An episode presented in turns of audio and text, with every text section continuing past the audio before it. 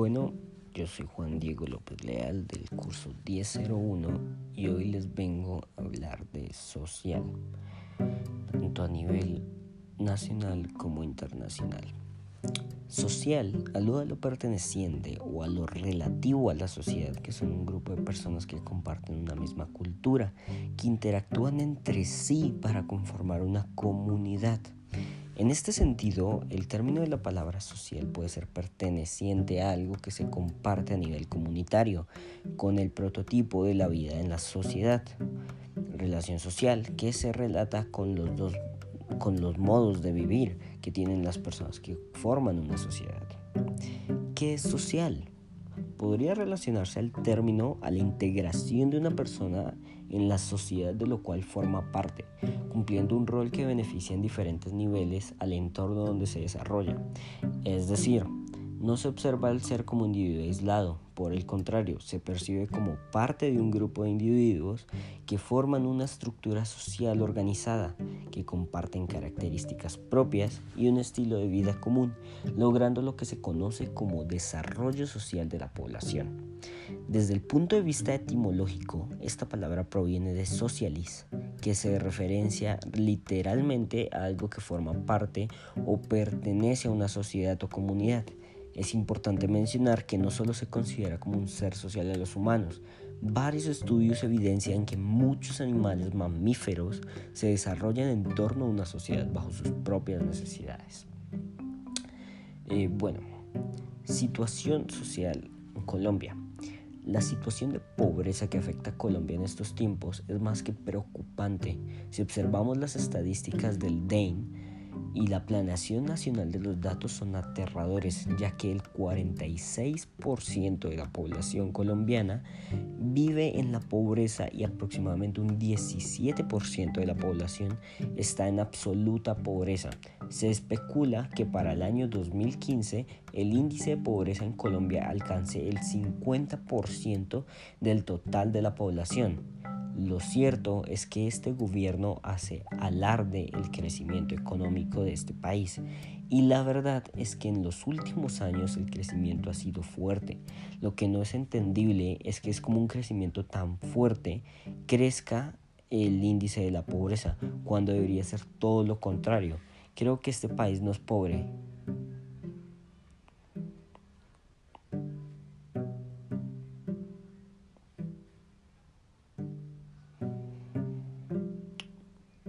creo que este país no es pobre. No es nuevo que las situaciones públicas sean usadas por contratistas como medios para enriquecerse a sí mismos. No es nuevo que los militares aparezcan en problemas legales, que los profesores peleen por plata y no la calidad de la educación, que exista una apatía hacia las elecciones casi el 50% de la población, etc. La situación actual no es nada nuevo, es algo que ha venido creciendo desde épocas anteriores, solo ha cambiado en el cinismo de los políticos. Lo más deplorable es la apatía y la falta de conocimiento del poblador colombiano, que no tiene sentido de propiedad por el país, cree que esto no le pertenece y es apático completamente a sus dirigentes. Es triste saber que hay gente que regala sus votos por un plato de lechona, por una camiseta o por los medios de comunicación, televisión, radio, vallas, etc. Dijeron que era bueno. Es más triste cuando no hay siquiera una lección en cuanto a un suministro de información y los medios son controlados por, un sector, por, el, por, el sector político, oscureciendo la, el, parona, el panorama y poniendo una venda en los ojos del ciudadano. La falta de tiempo para leer, otros no la saben leer y otros les da pereza leer. Hace que los medios sean más vistos, como RCN o Caracol. Ok. Eh, Colombia debe generar 4 millones de empleos formales para reducir la pobreza extrema. La crisis social que vive Colombia y que se traduce en pobreza es tan alta que este viernes Hernando José Gómez, director de Planeación Nacional, encendió las alarmas al decir que este país son cerca de 5 millones de personas las que subsisten con menos de 200 mil pesos mensuales. El funcionario agregó que esto ocurre a pesar de que el país se está generando un buen crecimiento económico, un mayor bienestar y no podemos dejar detrás toda esta gente que está en movimiento y básicamente sobreviviendo. Gómez explicó que estos colombianos se mueven dentro del sector informal, tienen atraso con relación a sus índices de educación, problemas muy grandes cuanto a habitación y ella se prende localizar un grueso de la política social en el gobierno. Reducir 12% de la pobreza extrema clave para el país.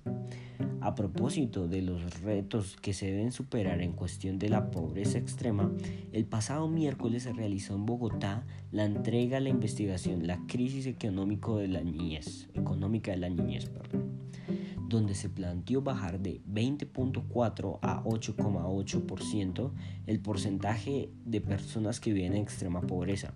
De aquí al 2015 como meta principal para sacar al país de la crisis social que persiste. Llevamos casi 15 años sin lograr que el crecimiento económico cuente con las tasas de desempleo cercanas al 8%. Esto es importante lograr un empleo estable porque es el vínculo en es el vínculo en el desarrollo económico y el bienestar de la gente, señaló el director de la emisión social del Departamento Nacional de Planeación, Alfredo Sarmiento Gómez, al presentar la investigación. El estudio solicitado por la, por la Mesa de Economía y Niñez de Alianza para la Niñez Colombiana muestra claramente que la crisis económica en 1998 y 2008 han sido superadas en algunas regiones del país, mientras que en otras se mantienen y que el crecimiento económico no ha significado mayor equidad social. La pobreza extrema bajó solamente en las 13 ciudades más grandes del país y durante el 2006 y 2007, cuando estábamos en el momento más alto del PIB, y la inteligencia creció, explicó Sarmiento. En el 2002, Boyacá, el departamento con mayor inconsciencia de pobreza extrema, 41.9%, tenía 5 veces el índice de Bogotá, 8.6%. Para el 2008 chocó 46.6%, tenía 12 veces el índice de la capital, 3.9%. Bueno, la sociedad internacional. El concepto de la sociedad internacional. Al explicar el concepto de las relaciones internacionales, apuntábamos ya que uno de sus elementos diferenciales lo constituía su relevancia para la sociedad internacional. Más adelante señalábamos también que esas relaciones, en cuanto traducían unas relaciones sociales de poder, se desarrollaban en un contexto, contexto distinto que, del que imperaba en el seno de los grupos que gozaban de un protagonismo internacional. Llegados a este punto, se impone una reflexión en torno a qué entendemos por sociedad internacional, cuando la doctrina ha intentado dar respuesta a la interrogante que hemos formulado, ha seguido, ha seguido tres orientaciones principales. Algunos autores siempre han considerado eh, inadecuado o imposible dar una definición de la sociedad internacional, limitándose al estudio de sus miembros y evolución de las relaciones sostenidas entre ellos. Un segundo grupo teórico en camino ha procedido la especificación de aquellos rasgos o elementos considerados como característicos de la sociedad internacional por contraposición a los grupos sociales desde esta perspectiva, la interrogante que se intenta responder es la de cómo es la sociedad internacional, siendo irrelevante desde la óptica de los autores, la formulación o no de un concepto teórico de la misma. Finalmente existe una corriente doctrinal, creciente que estima no solo posible, sino incluso necesario proceder a una definición del término sociedad internacional, a partir de la cual pueda abordarse mejor el estudio de los fenómenos y las relaciones que se desarrollan en su seno.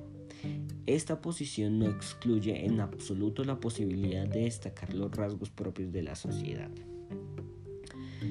Eh, bueno, en conclusión, eh, tenemos muchas falencias, eh, tanto social como tanto nacionalmente como internacionalmente. Y mientras nuestros gobiernos, gobernantes o depende del país que sea, en este caso Colombia, presidentes, no tomen cartas en el asunto, no vamos a avanzar y siempre vamos a estar estancados aquí. Muchas gracias, este fue el primer capítulo de mi podcast sobre social.